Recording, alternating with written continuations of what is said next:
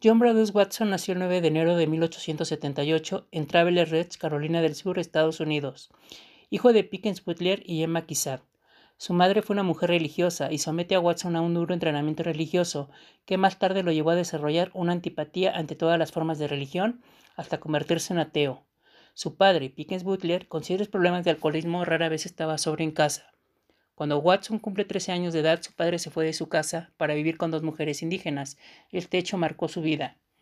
Ante la grave situación de su casa le generan graves problemas emocionales que afectaron su rendimiento escolar.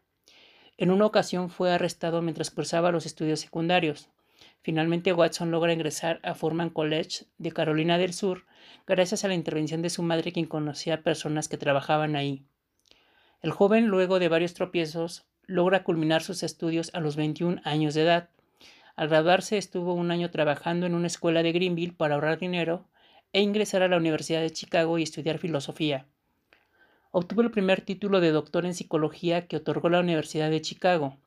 Fue profesor y director del Laboratorio de la Psicología de la Universidad Johns Hopkins entre 1908 y 1920. En 1920 abandonó su carrera académica y se dedicó a escribir ensayos sobre su visión de la psicología y continuó sus investigaciones sobre la observación con niños. Fue reconocido como el fundador y el principal representante del conductismo, que reducía la psicología al estudio del comportamiento externo observable y objetivamente a la explicación de los términos estímulo-respuesta, no creía que la conciencia fuera objeto de estudio de la psicología y explicó que el pensamiento era un habla subvocal, es decir, surge de los movimientos de la lengua y las, cuerdas vocales. Entre sus principales obras destacan Educación Animal en 1903, Conducta en 1914, El conductismo en 1925 y El cuidado psicológico del niño pequeño en 1928. Contrajo matrimonio con Mary Ickes, donde tuvieron dos hijos llamados John y Mary.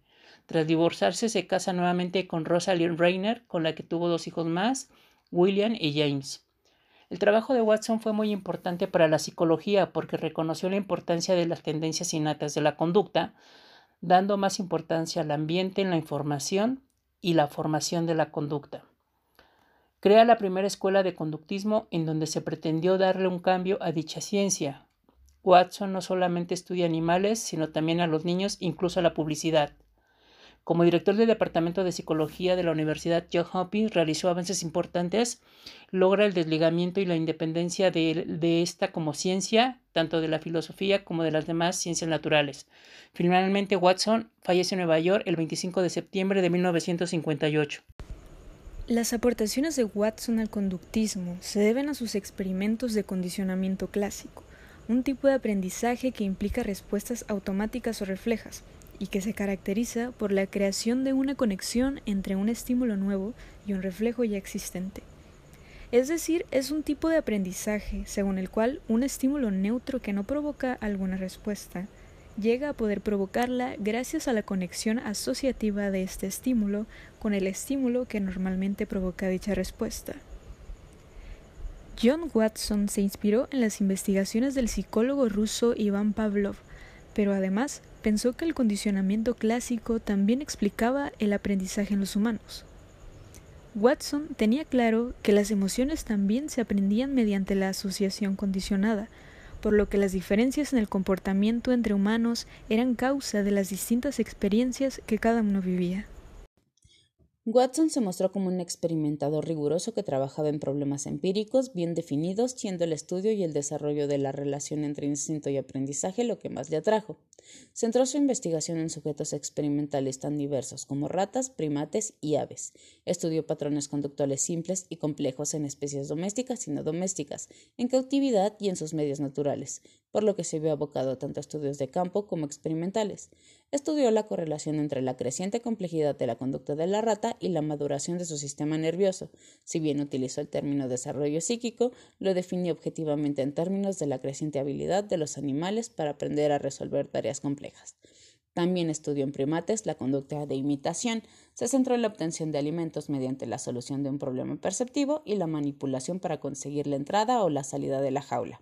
Estudió la génesis y el desarrollo de patrones de conducta innatos y adquiridos a través de la observación continua de generaciones sucesivas. Sus observaciones parecían apoyar la hipótesis de que los instintos presentes al nacer son imperfectos, pero van perfeccionándose progresivamente a través de la formación de hábitos, gracias al aprendizaje por ensayo y error afirmaba que el problema central de la psicología animal y humana lo constituye el aprendizaje. La investigación animal podría extrapolarse al reino humano, ayudando a mejorar la eficacia en las aulas. Ofrece una ciencia de la conducta cuya meta es la predicción y el control, y cuyos métodos son estrictamente experimentales. Esta psicología parte del estudio del estímulo y la respuesta y no establece línea divisoria entre la conducta humana y animal estudió el desarrollo psicofísico de los niños. El programa se centró en una serie de observaciones sistemáticas sobre los recién nacidos y en la aplicación de una serie de test conductuales a bebés hasta la edad de un año. El objetivo no era otro que llegar a establecer las leyes que regulan la conducta humana, un planteamiento constante con su idea de la psicología como ciencia predictiva. Cuando Watson llegó al campo de la publicidad, llevaba consigo una doctrina que hacía de la predicción y el control del comportamiento su estandarte y del condicionamiento emocional su instrumento básico, objetivo y procedimiento que encajaba perfectamente con los objetivos del mundo del negocio y más todavía con los de la industria de la publicidad, que también buscaba la predicción y el control de la conducta, de compra en este caso. Como ya se comentó antes, es importante resaltar como ejemplo de la aplicación de su trabajo, Watson realizó un experimento con niños sobre condicionamiento del miedo, que es uno de los principales antecedentes de la terapia del comportamiento. Un caso famoso de aprendizaje de las emociones es el del pequeño Albert que Watson estudió junto con Rainer, en el cual el niño jugaba con un ratón pequeño cuando se le hizo escuchar a sus espaldas un violento ruido. Entonces en ese momento el niño manifestó un gran miedo tanto hacia los ratones como hacia otros animales y objetos peludos. El ruido era el estímulo incondicionado capaz de producir por sí solo una respuesta de miedo. Su asociación con otro estímulo hacía que el niño fuese incondicionado para tener miedo también al ratón y también a otros objetos con características similares a las del ratón.